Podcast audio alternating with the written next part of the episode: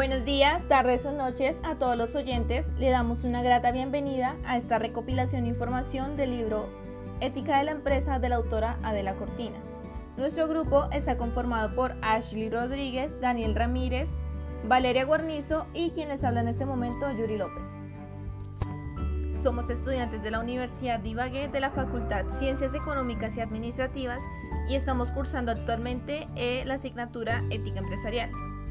Nuestro objetivo es apoyar a las empresas de la región mediante el desarrollo de este pequeño curso o este pequeño podcast que está destinado a sus empresarios tolimenses y baguereños, ya sean microempresas, pequeñas empresas, medianas, también empresas familiares, es decir, a todo el empresario que esté interesado.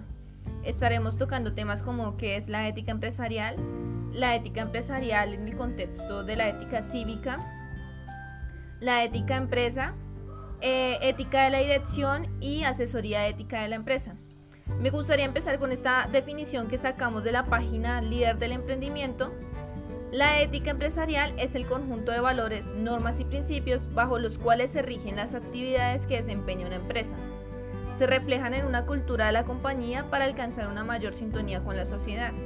Esto permitiendo una mejor adaptación a todos los entornos en condiciones que supone respetar los derechos y valores que comparten.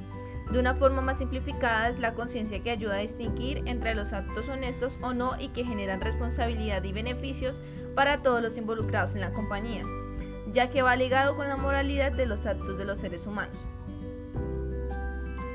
Bueno, ahora sí continuando con el tema, muchas de las empresas más exitosas que lograron pues estos buenos resultados fue gracias a que incorporaron en su día a día los valores morales, esto les ayuda a tener una buena cultura organizacional y además tener un buen clima laboral.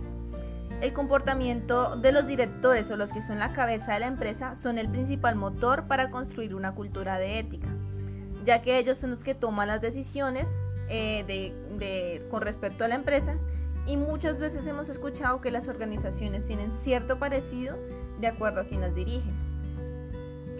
En empresas donde existe un ambiente de respeto a los valores, es una organización que entiende que debe tener una sana competencia para el logro de sus objetivos.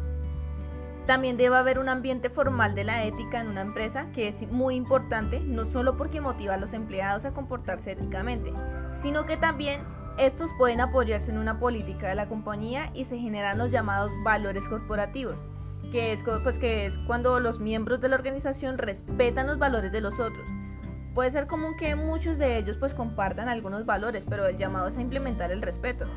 Una correcta elección de valores, así como su implementación interna a través de estrategias de comunicación e integración, no solo te va a permitir a ti crear una relación más cercana con, tus empleados, sino que te le resultará atractiva para tus clientes. Entonces, pues, como sabemos, la ética empresarial es un activo intangible que gracias a la ética produce beneficios económicos y sociales a largo plazo. Quiero mencionar algunos de estos principios que han adoptado las empresas más exitosas de Colombia. El primero es la responsabilidad social hacia el ambiente, las acciones contra el racismo, la xenofobia y otros gestos de intolerancia, respetar las necesidades y derechos de los empleados, inversionistas, proveedores y clientes, crear políticas para el hostigamiento social, fomentar los valores predominantes en el ambiente, tener una visión más amplia, mantener un ambiente seguro y saludable, generar principios morales inherentes a la actividad empresarial, adoptar normativas que se basan en preceptos morales y finalmente inculcar y promocionar los valores adoptados. Bueno, para terminar, si desean saber más acerca de estos temas, los invitamos a que escuchen los podcasts de cada uno de estos temas. Esperamos que este conocimiento les ayude en el mejoramiento de la empresa y deseamos que tengan un muy buen día.